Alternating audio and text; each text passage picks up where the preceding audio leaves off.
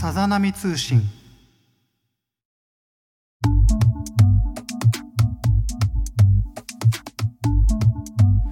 いやもうすっかり春ですね。はい、えー、皆様いかがお過ごしでしょうか、えー、波男と小林良三が月一でお送りするゆるいウェブラジオさざ波通信。今回第4回目ということで、えー、今月も始まりました。はいありがとうございます。いやもうすっかりですね。あの本当春になりまして、えー、もう T シャツだけで大丈夫なんじゃないかなって思うぐらい今日は暖かかったんですけれどもねもう布団も干し放題ですね。もう乾く乾くということで、えー、もうみんなの待ち望んだ春がやってきたという感じでございますが、えー、皆さんいかがお過ごしですかね？はい、えー、この番組では毎回日常に潜む涙つポイントをリスナーから募集し、えー、共有することで生活のテンションをさざ波程度に上げ下げしようという比較的平和な内容の番組となっております。はい。で今回のお題ですね。あなたがこの冬波だったこと。なんですけれども、えー、ちょっと難しかったのかなとえー、自分でもいろいろ考えて、えー、やってみたんですけれども、まあ、実際もう、えー、春になってしまってて桜も散り始めてたりとかね。で、まあ、気温が上がって景色も環境もガラッと変わってい、えー、くとですねなかなかその前のシーズンのこととかすっと出てこないものなんだなっていうふうにあの自分自身思ったのであちょっと難しかったかなとか思ったんですけれどもまあそんな中でもですね試行錯誤して、えー、送ってくださったリスナーの皆様が、えー、いらっしゃいます。ありがとうございます。はい。ということでまあ今回の趣旨としては、えー、季節ごとにまあ今回は冬をですね総括してこの春えー、それからこの未来に向かって生かそう的なですねまあいい感じで言うとそんな感じだったんですけどそんな、えー、テーマを持って、え、やらせていただきますので、え、最後までお付き合いよろしくお願いいたします。それでは参りましょう。第4回さざ波通信。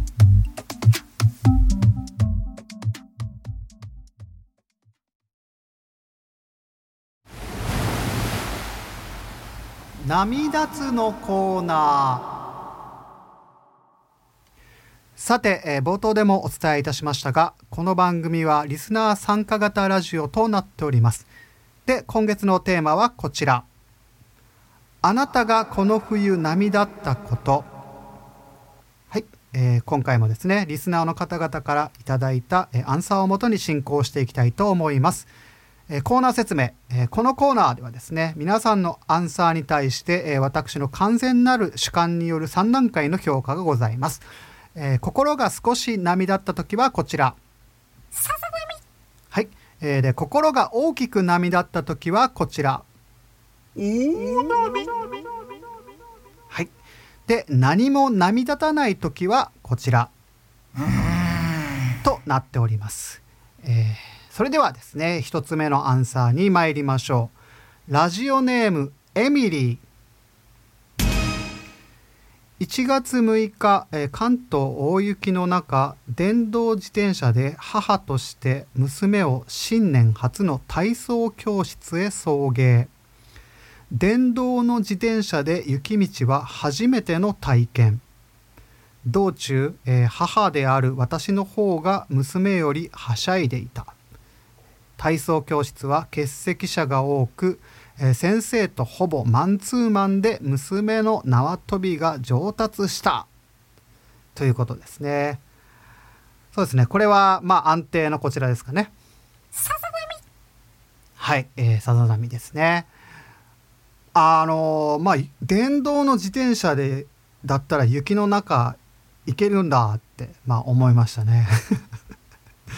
電動の自転車ね1回しか乗ったことないんですけども。まあそこはあのですねこの話の主軸じゃないですよね。はい、ちょっとついについついそのあの電動自転車に反応してしまうんですけれども。はいまあお母さんですね。お母さんが、えー、娘さんを体操教室へ送迎してらっしゃるということで。はいまああのねそういう時はもう僕もそういうなんか習い事とかそういう台風の時とかの習い事とかですね。あの人が少ない時の塾とかですね、まあ、そういうシチュエーション嫌いじゃないですよ。あの建物の中で守られた空間の中でなんかこうマンツーマンな感じいいですよね。はい。いいと思いますね。まあまあ何涙しかってまあ言われたらですね、まあ、発育見守り系幼児帰り涙ちですかね。そうですね。あのまあ娘さんとまあ一緒にこうあの盛り上がってるうちに自分の方があの幼児帰りしてしまうというパターンの涙ち方してるかなと思いました。はい。それでは、えー、次行きましょうかね。はい。ラジオネームグレープフルーツムーン。良三さん、こんにちは、えー、いつも楽しく聞いております。えー、僕はこの冬、えよく古着屋とかで見かけるあの柄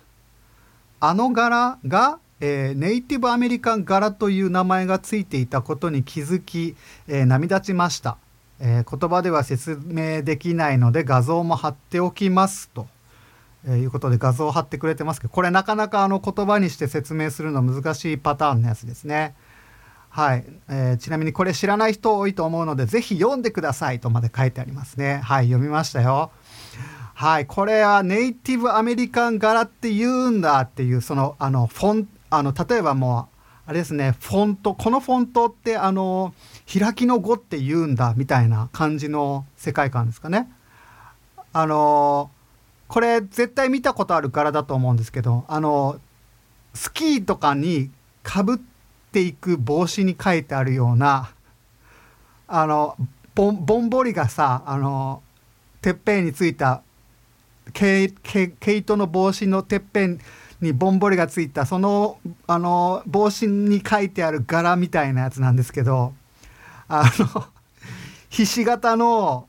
なんかその幾何学模様なんですけどなんか雪の結晶とも言い難いような、まあ、そういった感じの、えー、と模様で絶対見たことあるんですけどもこれがネイティブアメリカン柄ということだということで涙ったということですね。あ、あ、何、何波かやってなかった。まあこれさざ波ですかね。もう口で言いますさざ波ですね。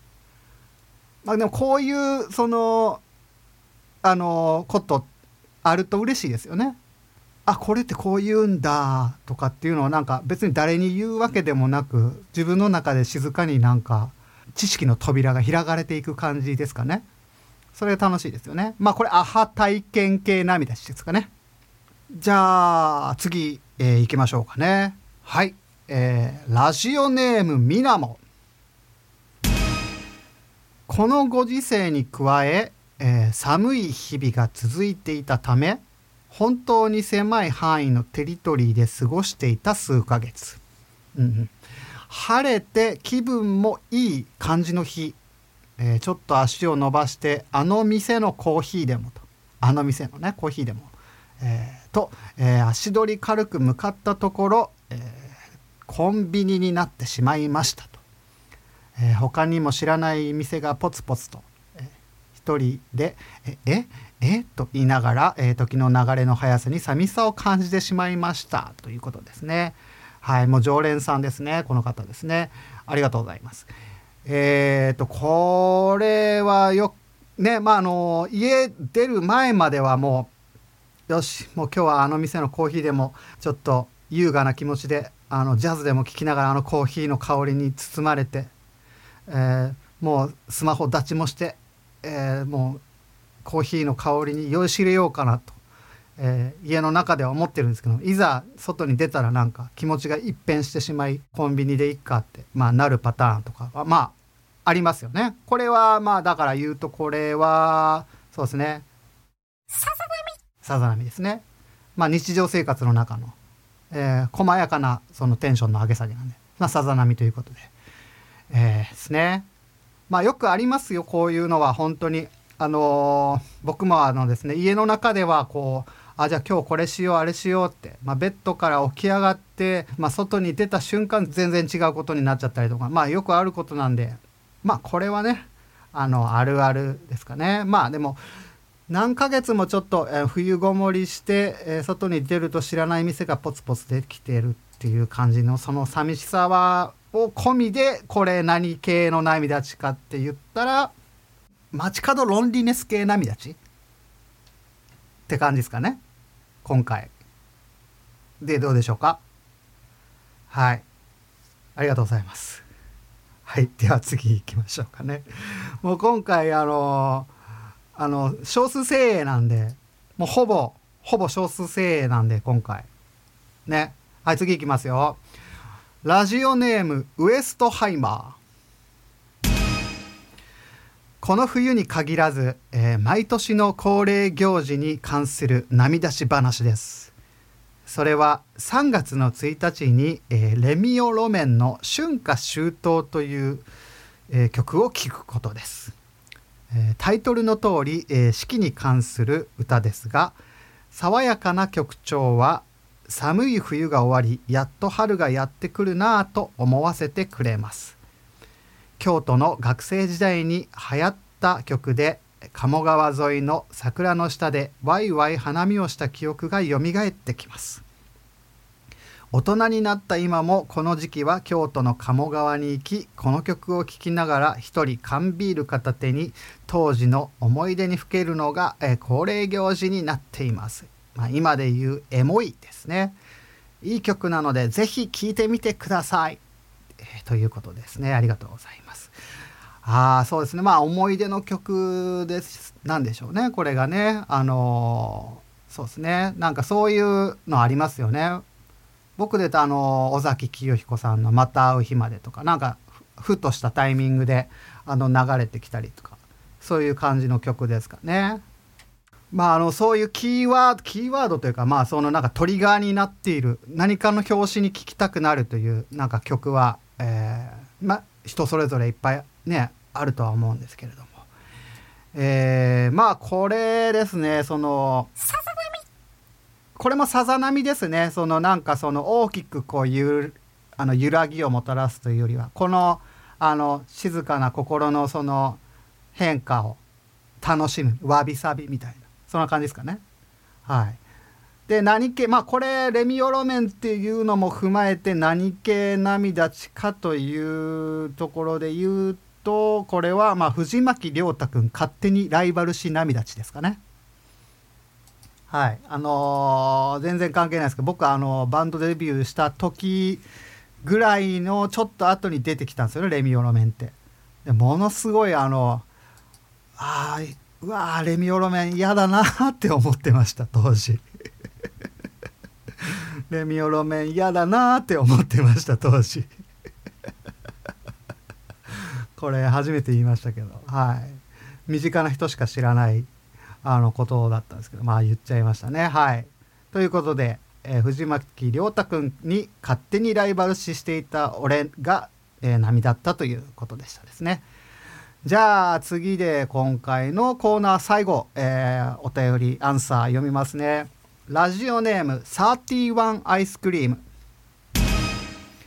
良三さんこんばんは、えー、いつも楽しく拝聴しております、えー、この冬波だったことについてお送りさせていただきます、えー、先日何気なく SNS を見ていた私にふとドコモの広告が流れました。え広告内容は i モードサービス終了します、えー、若い人たちはわ、えー、からないかもしれませんが、えー、ドコモの i モードというのは、えー、今でこそ当たり前のインターネットが携帯電話で使える。当時はかい、えー、革命的なサービスでした、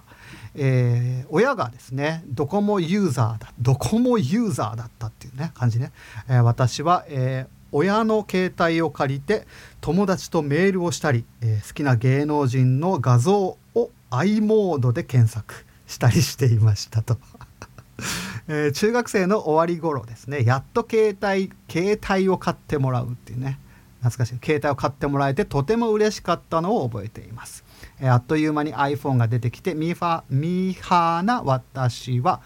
えー、すぐに iPhone に乗り換えてしまったのですが、えー、未だかつて、え、自分が使っていた携帯の機種を見ると嬉しくなってしまいます。と、え、いうことですね。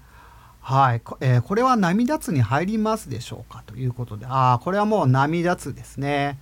まあ、特に僕はあの、えー、と高校生ぐらいの自分はですねもう i モードよりももっとあのその前の前ぐらいのポケットベルが流行ってた、え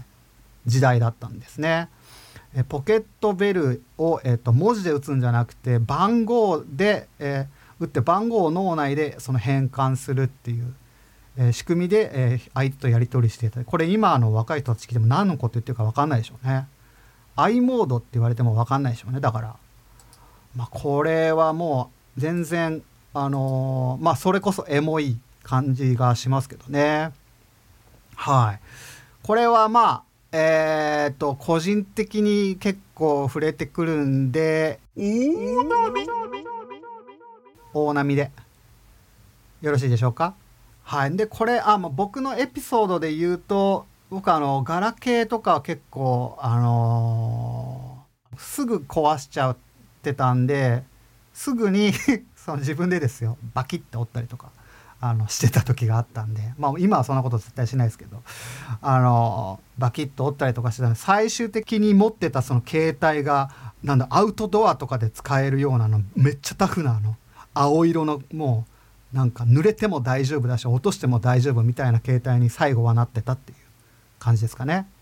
はいでちなみにこれは何系の波立ちかって言いますとこれはパケット通信系波立ちでいいんじゃないでしょうか。はい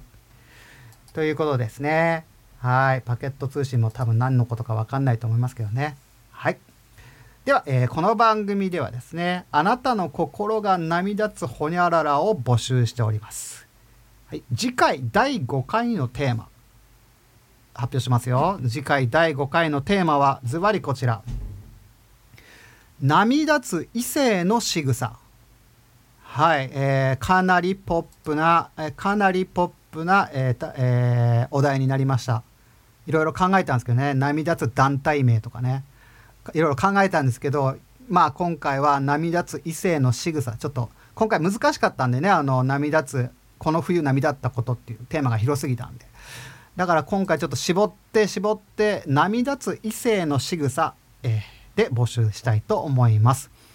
えー、ラジオネームとその仕草のどこに波立ったかを添えてお寄せください、えー、宛先はインスタグラムのプロフィール欄と番組終了後の投稿に記載しておきますのでよろしくお願いします。はい、えー、ちなみに僕の波立つ異性の仕草は唇と唇のこのハサミ目のこのところをこうやって無意識的にあの爪でポリポリ書いてる 女の子の 仕草があの波立ちますね。どういうわけか。はい。はい。ということで以上、波立つのコーナーでした。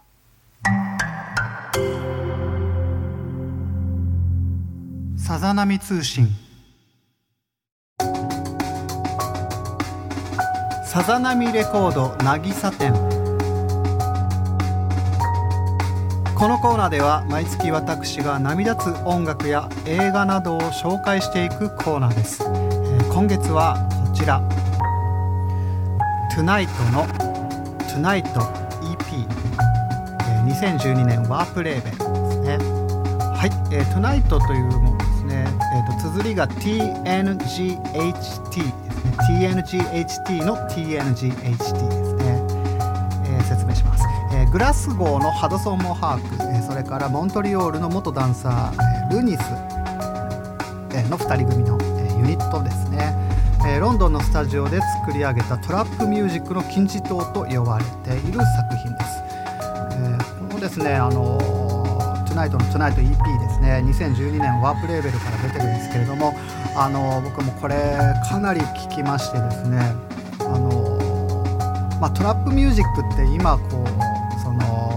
まあ、よく街中でとか、まあ、どこでも聴くような、えー、音楽に、えー、なってるんですけれどもこの、えーと、2人のこの作品はちょっと一味違ってですね、まあ、もちろんその、えーと、あこれトラップって言われる感じだよねっていう感じなんですけれどもなんかもうちょっとなんだろう個性的というかその使ってる音とか音階感とかそういうのが全然なんかあの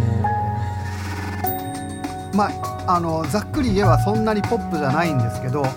でもえっ、となんだろうその曲の組み方とか、ええーと、構成の仕方とかあの持っていき方がすごいこ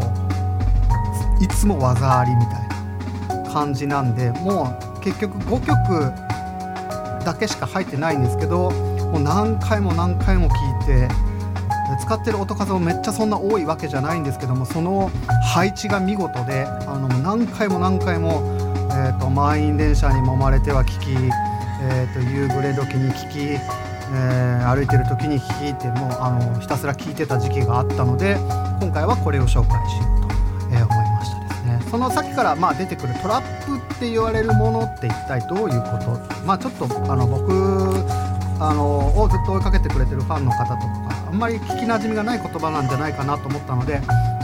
あのさらっと紹介させていただきますとですね、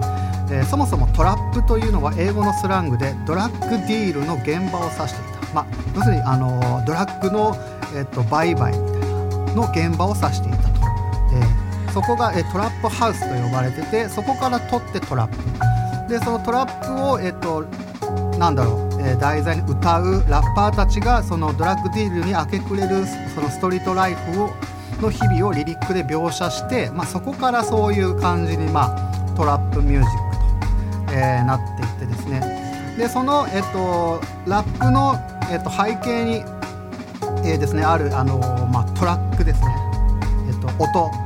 えー、を作り出すプロデューサーたちのそのサウンドにも共通点がありましてで例えばそのですねあこれ聞いたらそうかと思うと思うんですけどリズムマシーン、えー、ローランド808これ八百屋って言われるんですね。名機なんですけれども。あの「I have a pen I have a apple」の人が使ってる、えーと、リズムマシンと同じですね。TR 八百屋と呼ばれるですね、えー、佐久間正秀さんもこれ開発に携わっている、えー、もう名機中の名機の、えーとまあ、リズムマシンなんですけれどもですね。この、えー、八百屋の奏でる必要なスネアの連打音、まあ、タタタタタタタとかタタタタタタとかハイハットのトゥトゥトゥトゥトゥトゥトゥトゥトゥみたいなそのなんか連打のやつとかよく聞きませんか、えー、最近というかまあここ数年それがまあいわゆるトラップの特徴でその特徴的なその、えー、とサウンドも含めてもうそのサウンドだけが独立して、えー、とそのプロデューサーたちの作ってる、えー、と音自体もトラップというふうに、えー、まあ言ったら言われるようになっていったということなんですね。はいということであのもうこのその中でもこの「トゥナイトっていうのが「トゥナイトの「トゥナイトっていうのは、えー、その金字塔まあ言ったらまあ後にも先にもこれが最高みたいに言われてるような、えーとまあ、名盤なんですね。僕もこれはあのなんかそのネットサーフィンしててあのあこれって感じで聞いてみようかなみたいな感じであの手に入れたんですけれどもものすごいやっぱりあのなんだろう面白いですね音が。とにかく。あのだからその歌物しか聴かない人とかでもぜひ聴いてみてほしい。これはあのー、なんだろう。こう音音の作り出す、えー、映像感とかあの世界観とかそういうのがねあの面白その面白さがこれこの人たちの作品だったら伝えから伝わってくるものみたいなのでちょっと遊んでみてほしいなと。そう思ったりしています。で今回紹介させていただきました。はいということで皆さん「TONIGHT」の「TONIGHT」えー、まあサブスクとかでも聞けると思うんであのぜひ聞いてみてくださいね。はい以上、えー、さざ波レコード渚店担当小林がお伝えいたしました。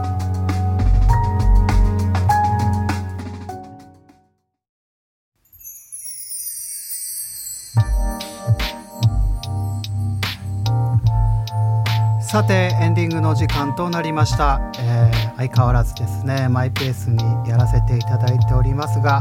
えー、まあ、ここでですね、まあ、少しちょっと真面目な話をしてみようかなと、えー、思います。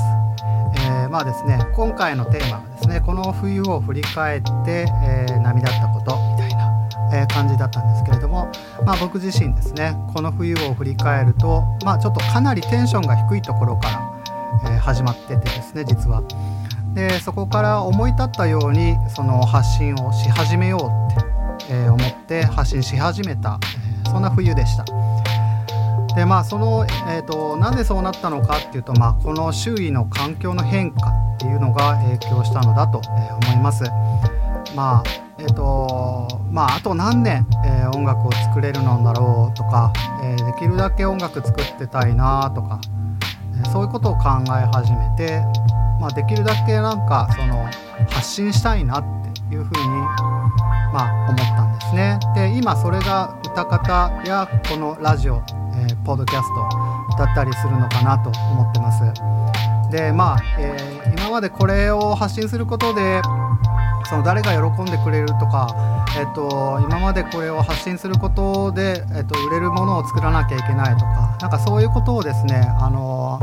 えっと、やっぱり無意識的にちょっと考えてしまってた部分っていうのがあったんですけれども、まあ、ちょっともうそういうことも考えなくなってきたというか、まあ、好きなことを遠慮なく発信させて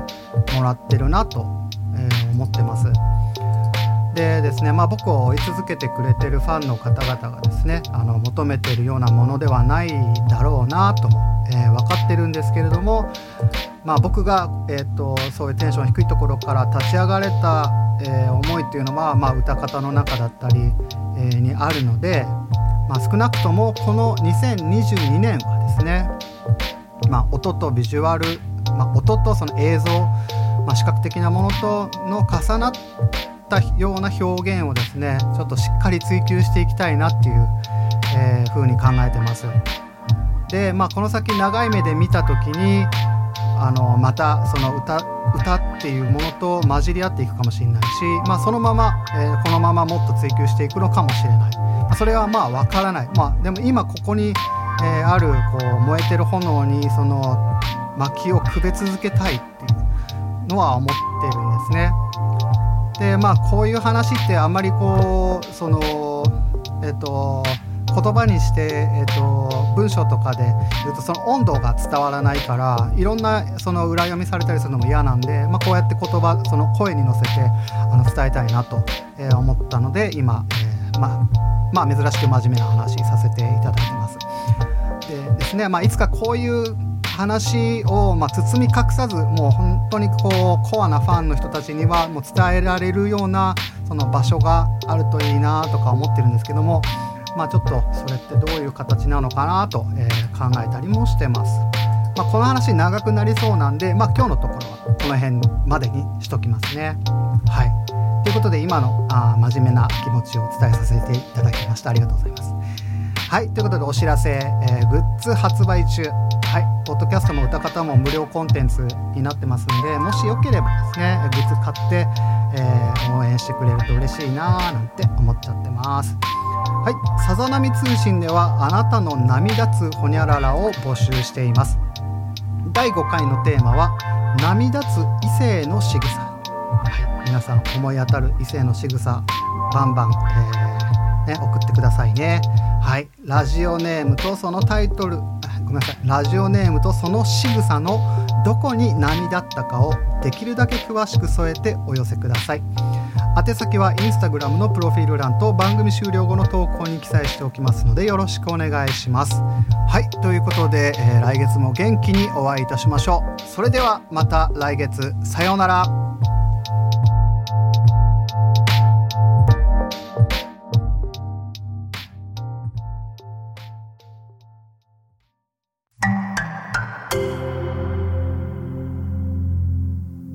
さざ波通信。